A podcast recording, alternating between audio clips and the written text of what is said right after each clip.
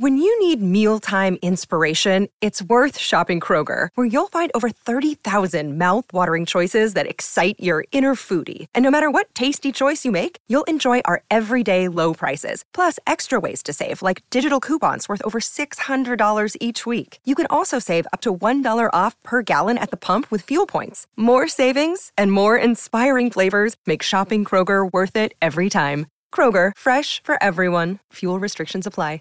Save big on your Memorial Day barbecue, all in the Kroger app. Get three pound rolls of juicy 80% lean ground beef for $3.49 a pound with a digital coupon. Then get select varieties of flavorful Powerade, Body Armor Super Drink, or Arizona tea for 77 cents each, all with your card. Shop these deals at your local Kroger, less than five miles away. Or tap the screen now to download the Kroger app to save big today. Kroger, fresh for everyone. Prices and product availability subject to change. Restrictions apply. See site for details.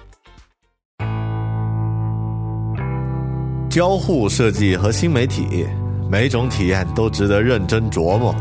极光片语或长篇大论，和你分享我最赞的思维干货。阅读、旅行与互联网，世界大的能让一只熊在这儿啰嗦。一个人的播客，精彩永不嫌多。设计、思考与生活，听听狗熊有话说。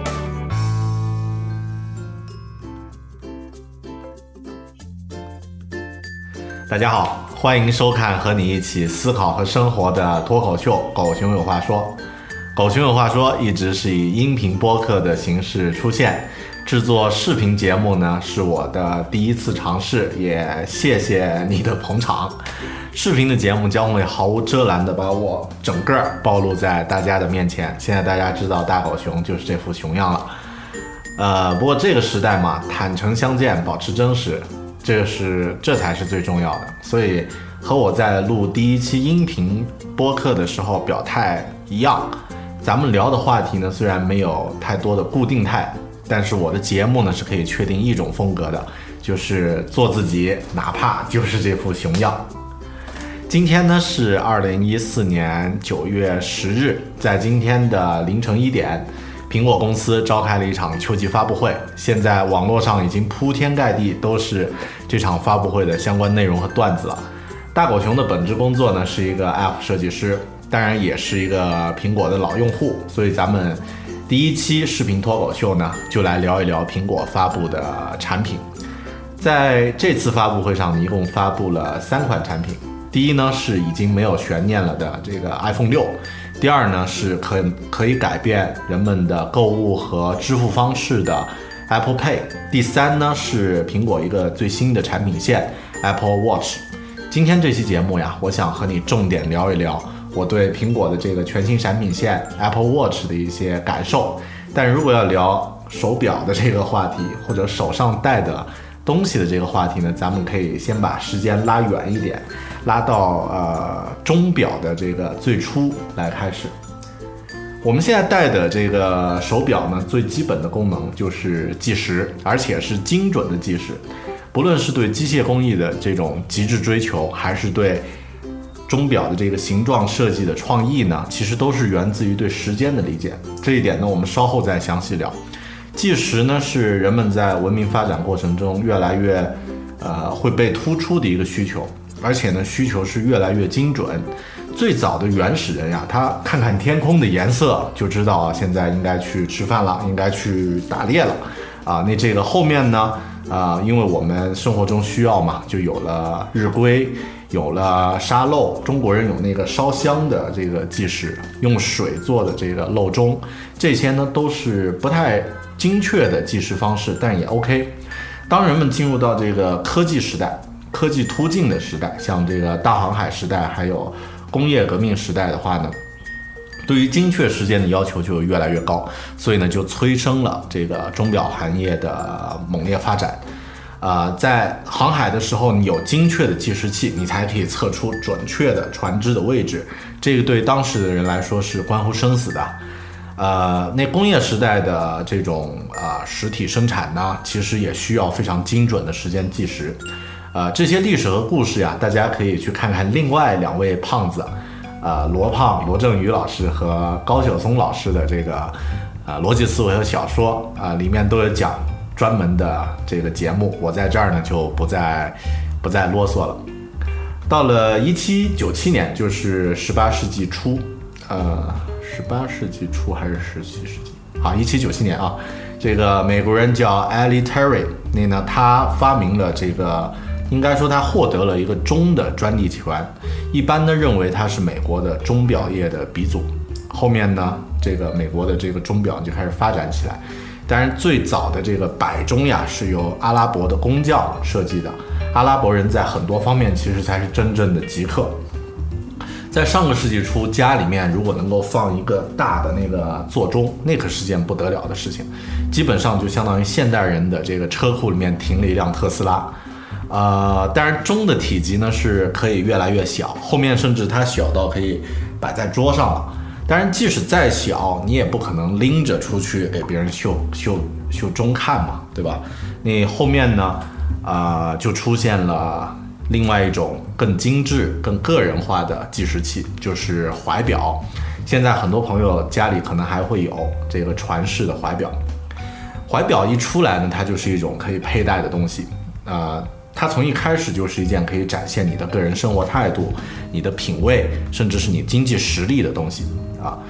到了时间又往后，上个世纪初之后，又过了六十多年，在呃，应该是上上个世纪初之后，又过了 六十多年，在一八六八年的时候呢，百达翡丽啊，这个现在最顶级的腕表的这个制造厂啊，他们呢就制造出了世界上的第一只手表。然后呢，把这个手表呢献给了匈牙利的一位伯爵夫人，但这种形式的钟表在当时不流行，肯定嘛，当时的人觉得你在手腕上戴一个计时器，那多土多屌丝呀！啊，表得用怀表拿出来，啊，这个系在一个扣子上拿出来，然后用夹着的眼镜这样去看，那才够格调、够品味嘛。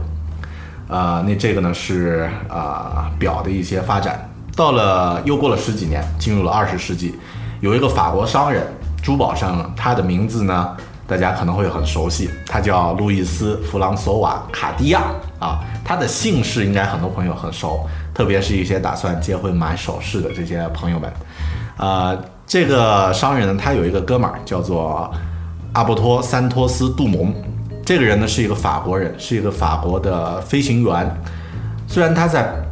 啊，应该是是一位巴西人啊，不好意思，他是位巴西人，但他在法国生活过一段时间，是一位巴西籍的这个飞行家。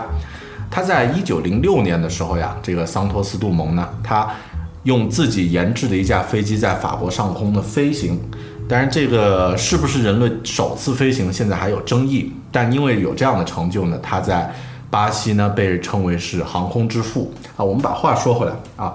那有一天呢，这个杜蒙就和这个卡地亚聊天。那杜蒙就说：“呃，这个兄弟啊，我有个问题，你能不能帮我解决一下？现在我在测试飞机嘛，起飞啊，过程中啊，降落的时候，想要看一下这个时间，好计时的话太麻烦了。一个怀表，啊，那个手上还要操作这个飞机，还要去兜里面掏怀表，还要低头看，很危险的。啊，其实就有点像咱们现在你在高速路上开着。”呃，这个一百码的车，然后还要去翻你的手机去看上面的信息，一样的很危险。卡地亚是个商人，脑子呢特别灵活，他就想了个办法，用皮带，呃和扣子把这个怀表呀，把怀表拿出来，直接绑在这个手上啊，问题就解决了。然后顺带呢，他就成为手表的这个发明者。所以这种解决问题的思路还是和咱们中国人很像啊。呃，在一九一一年，离我们很近了。一九一一年呢，卡地亚正式将这种形式的钟表呢商业化，推出了著名的叫 Santos 的这个手表，其实就是以这个巴西飞行家桑托斯·杜蒙来命名的。然后从这个时候开始呢，手表就开始普及了。经过一个世纪的改进之后，一九六七年，瑞士人首次呢用石英做成了这个石英表，然后后面呢。这个手表呢，也也由这个手动自动需要去上发条的形式，发展到呢用这个石英、用电子等动力呢来显示时间，然后中间呢也加了一些其他功能，像什么月相呀、这个脉搏呀啊这样的一些功能，然后不同时区之间的切换。现代手表当然还有更复杂的一些功能，啊，但现在呢，表呀也成为一个首饰的一种。重点其实真的已经不在显示时间上了，而是在它的设计、品牌、材质，比如说用了这个贵金属、钻石啊这样的一些特征上。讲到这里，你可能会觉得，你可能会发现一点，如果你也喜欢这个极客数码科技的话呢，你可能会发现一点，钟表到手表的这个发展历史呀，和电脑到手机的这个历史呢很像。都是一开始是个庞然大物啊，很大，然后呢越来越小，越来越小，越来越小，最后呢手机变成一个可以塞在裤兜里的一个一个东西，手表呢变成一个可以戴在手腕上的一个东西，都变成了一个移动设备。然后呢，它最初都是为了解决某一个功能方面的需求产生的，但后面呢都不仅仅是一个功能性的物品了，也会成为一种表达个人态度的载体。实际上，到了现在呢，带有功能性的表呢，始终不如最纯粹的机械表有价值。比如说，大狗熊带着一款，呃，我们说一下名字吧，这个天梭的表啊，你这个去到，呃，一些这个传统的场合，看看别人的表，一看，哦，这位大哥，江诗丹顿，好吧，你 这个，呃，打个招呼啊，这位大哥啊，劳力士啊，混黑社会的，好，打个招呼。呃，这位大哥没见过这个牌子，一看哦，电视购物上的劳斯丹顿，好吧，你这个呃各种钻啊都会掉的那种啊都不会掉的那种，好吧，你这个啊你基本上就可以把个人的这个身份收入等级呢画一个等号，所以这个是手表现在的一个呃一个趋势，或者说我作为一个 极客宅男对这个表这种东西的一个理解。这个时候你可能会不耐烦了，讲了那么大一堆关于手表的故事，大狗熊你想干嘛呀？咱不是要聊苹果的这个新产品的这个内容吗？聊传统的手表干什么呢？其实这一段呀，我只是想针对正在看这个脱口秀的你提出两个问题。第一个问题，手表诞生的时候，它和怀表相比，它也是一个屌丝呀。就像现在的 Apple Watch 刚刚亮相的时候，当然 Apple Watch 的这个呃出生的待遇要比早期的手表要高多了啊。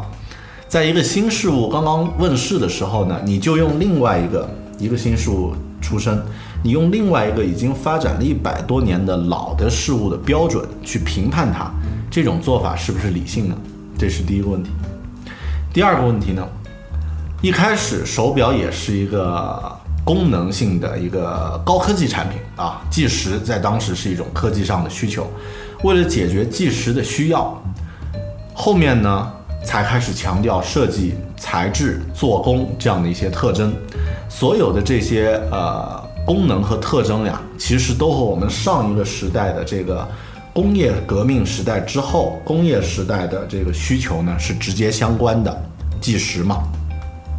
所以手表发展最快的时期呢，就是从工业革命之后到现在。但问题是，我们现在还处在工业革命的时间段内吗？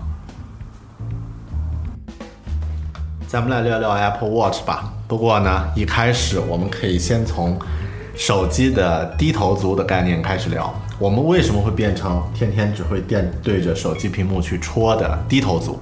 一方面呢，是因为现在越来越多的信息，它不分时间和场景，随时出现。而你最能适应不同场景的设备，其实就是手机。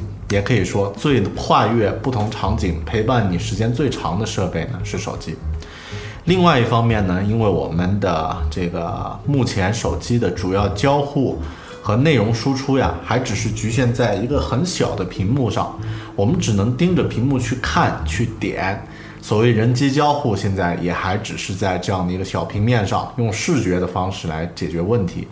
因为这两个原因，我们现在越来越低头族化了。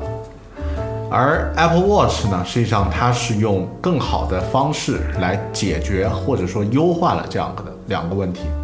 第一呢，它的这个使用的场景呀，要比手机要多得多。基本上属于你只要醒着的状态都可以去用这个 Apple Watch，但是它续航能力咱们另说另外说。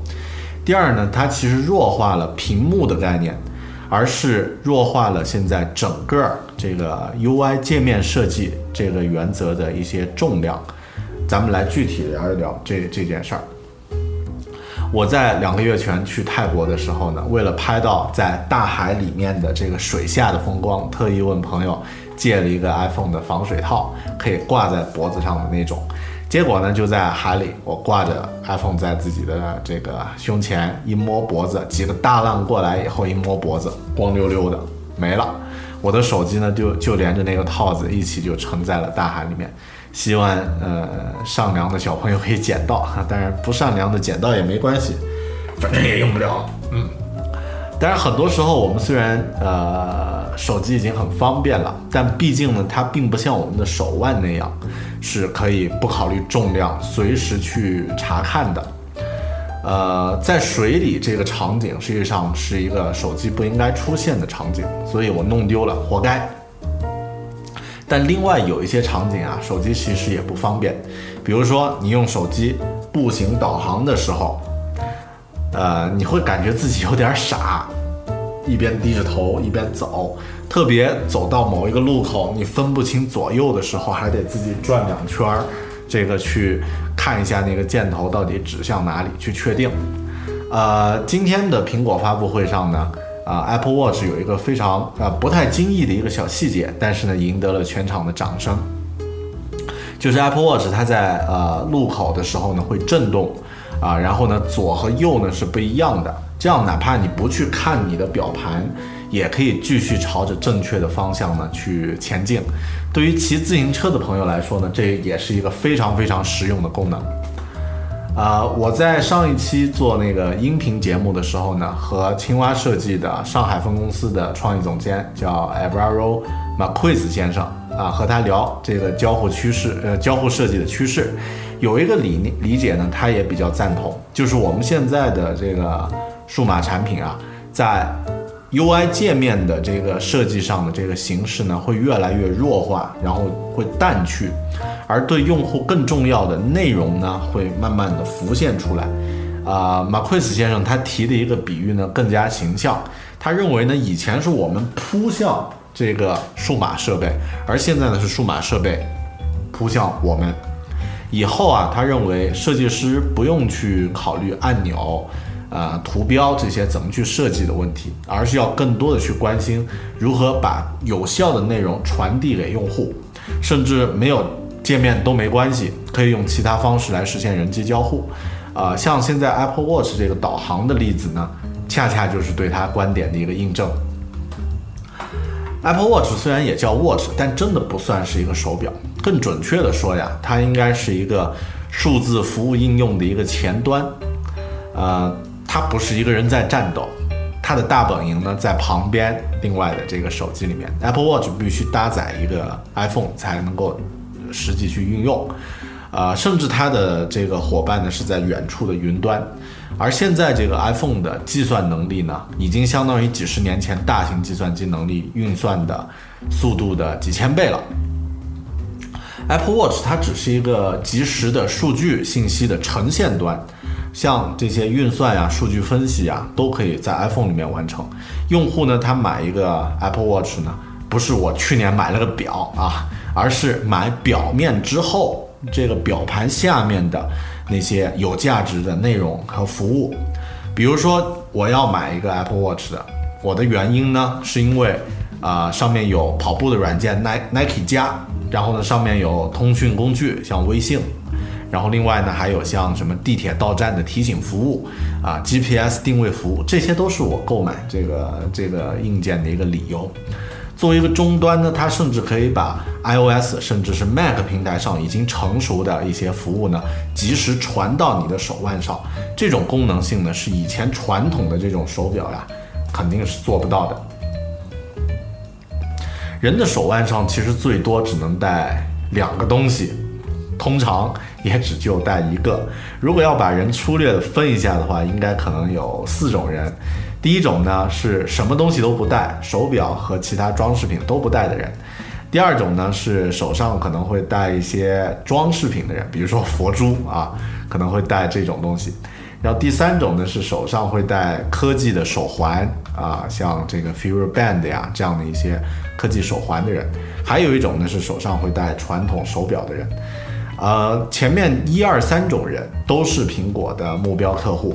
有的人呢，第一块表以后买的可能就是 Apple Watch，而戴饰品的人呢，他可以一只手戴饰品，另外一只手呢戴啊 Apple Watch。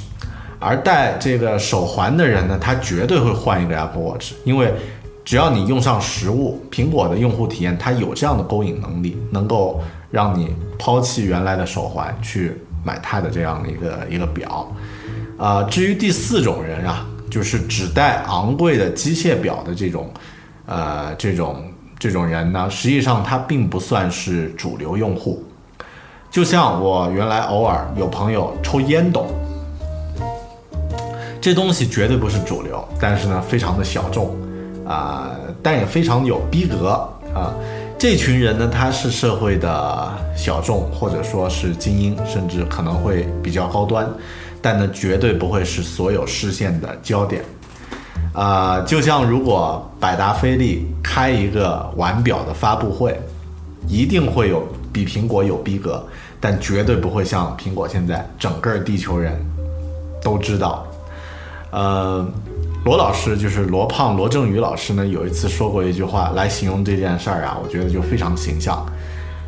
他们还在舞台中央，但是灯光已经不再打在他们身上了。嗯，说点轻松的，从发布会上我们已经完全可以猜得到以后 Apple Watch 的应用场景了。它可以是健身教练、随身医生、呼救器。家门钥匙、车钥匙、录音机、钱包、对讲机、音乐播放器、导航设备、遥控器，加了密的这个私人信息发送器，而且呢，它还可以开放接口给第三方的开发者。这对开发者来说呢，也是一个巨大的机会。让我们假设一个场景啊。呃，你早上在 Apple Watch 的无声震动的这个闹钟下呢醒过来，然后呢看了一下你的睡眠监测，啊，自己已经饱饱的睡了七个小时，然后呢点了一下屏幕，控制屋里的音响呢开始播放音乐，然后呢，啊，你还可以把新收到的邮件通过这个呃声音呢念给你听。出门的时候呢，你在表上画了一个笑脸。啊，发给出差的女朋友，告诉她你出门上班了。之后呢，你骑着自行车上班，你可以通过蓝牙耳机连着这个 Apple Watch 呢听音乐。每到一个路口的时候呢，它也会提醒你是往左转还是往右转。到了公司，你用手表靠近这个公司的大门，大门就会自动划开了，因为公司呢也装了相应的这个 App。呃，可以把你的这个 Apple Watch 识别成一个钥匙。在开会的时候，你突然想到了一个很好的点子，你可以用 Apple Watch 当做录音机，把它的这个创意呢录下来。嗯，之后呢，你可以当然可以在电脑上或者 iPhone 上呢再处理这个录音的信息。到下班的时候呢，你通过这个 Apple Watch 上的微信来约朋友吃饭，啊，用。上面的 Siri 来查询餐厅的情况，用导航的功能来前往这个餐厅。吃完饭呢，你用这个 Apple Watch 去靠近收银机，啊，就付掉了饭钱。乘地铁回家，呃，你觉得有点累了，就在 Apple Watch 上设置了一个震动闹钟。当地铁还有一站到站的时候，它会震动提醒你。而在那个之前呢，你可以闭上眼睛睡一会儿。到了家，你看了看今天自己骑车、步行、爬楼梯这样的一些日日常的运动量，觉得挺不错的。你可以把成绩发送给你的好基友，挑战他一下。在睡觉之前呢，你画一个星星给你在远方的女友，然后呢，听着她的心跳声睡去了。这就是今天在发布会上 Apple Watch 给我的未来的一个一个展望。不要觉得上面说这些太科幻，一两年内啊，这些表述上的东西，这些场景呢，绝对都是现实。讲到这里，我真的觉得现在我戴的这块传统型的腕表 弱爆弱爆了。Apple Watch 和传统的腕表相比呢，它完全是切换了一个战场。就像，呃，传统的腕表是一个冷兵器，它象征着荣誉感，很优雅的冷兵器，在和高效的全息化的现代武器进行作战。你可以说枪没有剑优雅，对吧？但如果真的让你去选自己合声的武器，如果有枪，你一定不会选择剑。这完全不是在一个维度上进行比较。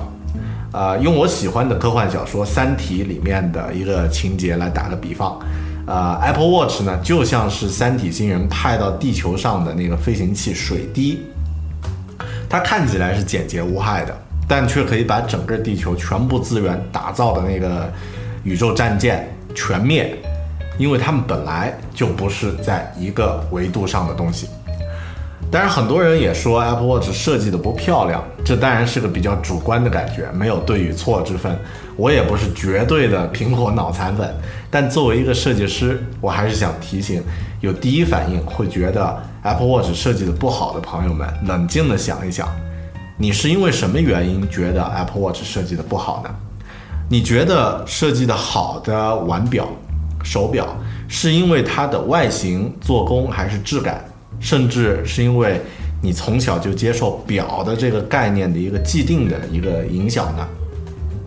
比如说形状，所有的高端手表的形状都是圆形，因为传统表的核心价值是计时能力。圆形的形状呢，它其实是暗示了普通人咱们对时间本质的理解。时间嘛，就是地球围绕太阳公转产生的。还有这个月球围绕地球这个呃运转产生的，这这就叫做我们对时间的理解，啊，包括高端表的这个陀飞轮啊什么的，其实呢也是用机械性来突出它的计时的能力。但 Apple Watch 呢，它不是一只计时器，它是一只有数字内容的盒子，它的形状呀，其实和传统计时器的这个原型没有什么承接性。而是和它原来的这个兄弟产品有承接性。呃，Apple Watch 它是一个圆角矩形，和我们现在的这个手机 App 的这个形状是相似的。如如果说这个传统的机械表呀是工业时代的产物，那么 Apple Watch 呢，直接就是信息时代 App 时代的这样的一个这样的一个物品。这一次呢，我觉得苹果它是非常决绝的，没有保留任何对。传统钟表的这个钟表行业的这个妥协和继承，开头的那段视频呢，其实啊，如果大家仔细去看上面的文字的话，其实可以看到苹果的一些野心在里面。嗯，对于那些坚持瑞士制造、坚持这个机械精神的人呢，啊，Apple Watch 它依然不是一个主流产品，对他们来说，它肯定不能取代。机械手表、传统手表，但这个真的不重要，因为就像数码相机已经发展到今天，仍然有人很喜欢胶卷，但这个也不重要。嗯，重要的是谁也不能去挡阻挡科技的进步。我们的绝大多数人呢，可以使用一个相对能接受的价格，就享受科技带给我们的便利，这才是我昨天真正。夜里面那么兴奋的一个原因，因为这个才是我想要看到的一个未来。苹果在一九八四年的广告，经典的那个一九八四里面呢，它其实就是以蓝色巨人 IBM 为假想敌。乔布斯当年也曾也曾经在 IBM 的这个标志下摆了一张竖起某个指头的照片儿。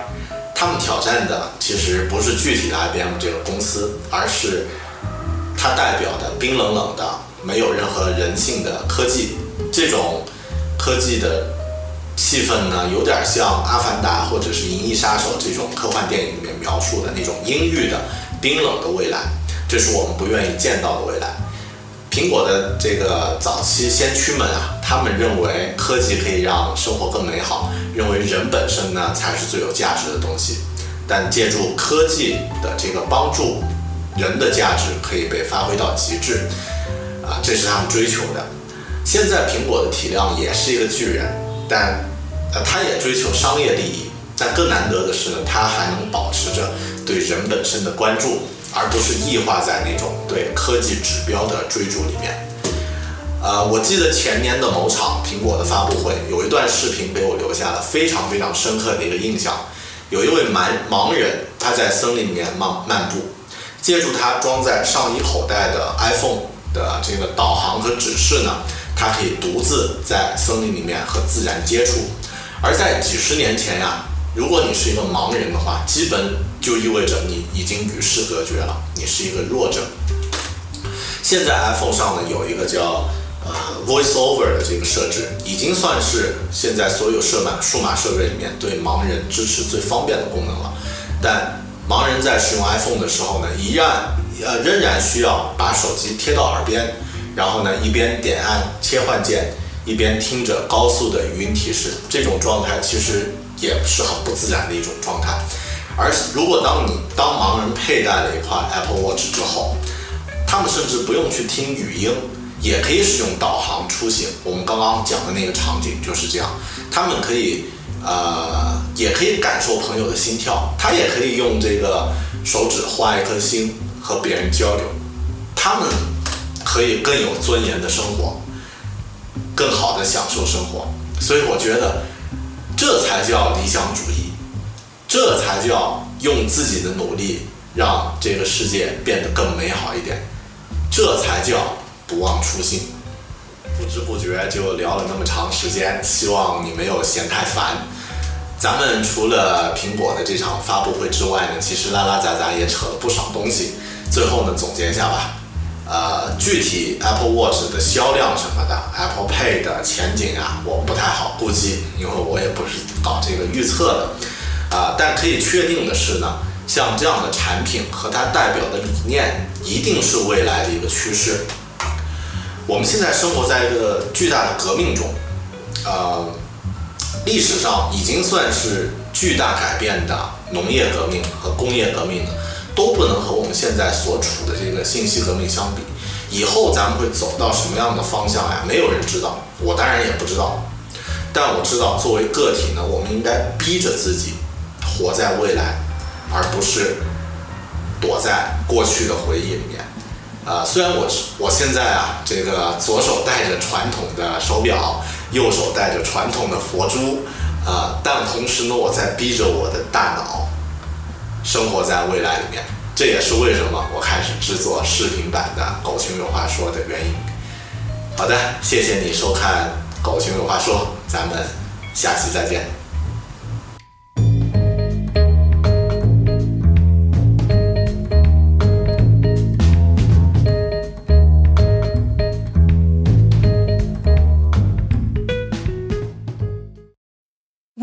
Mealtime inspiration, it's worth shopping Kroger, where you'll find over 30,000 mouthwatering choices that excite your inner foodie. And no matter what tasty choice you make, you'll enjoy our everyday low prices, plus extra ways to save, like digital coupons worth over $600 each week. You can also save up to $1 off per gallon at the pump with fuel points. More savings and more inspiring flavors make shopping Kroger worth it every time. Kroger, fresh for everyone. Fuel restrictions apply. Save big on your Memorial Day barbecue, all in the Kroger app. Get three pound rolls of juicy 80% lean ground beef for $3.49 a pound with a digital coupon. Then get select varieties of flavorful Powerade, Body Armor Super Drink, or Arizona tea for 77 cents each, all with your card. Shop these deals at your local Kroger, less than five miles away. Or tap the screen now to download the Kroger app to save big today. Kroger, fresh for everyone. Prices and product availability subject to change. Restrictions apply. See site for details.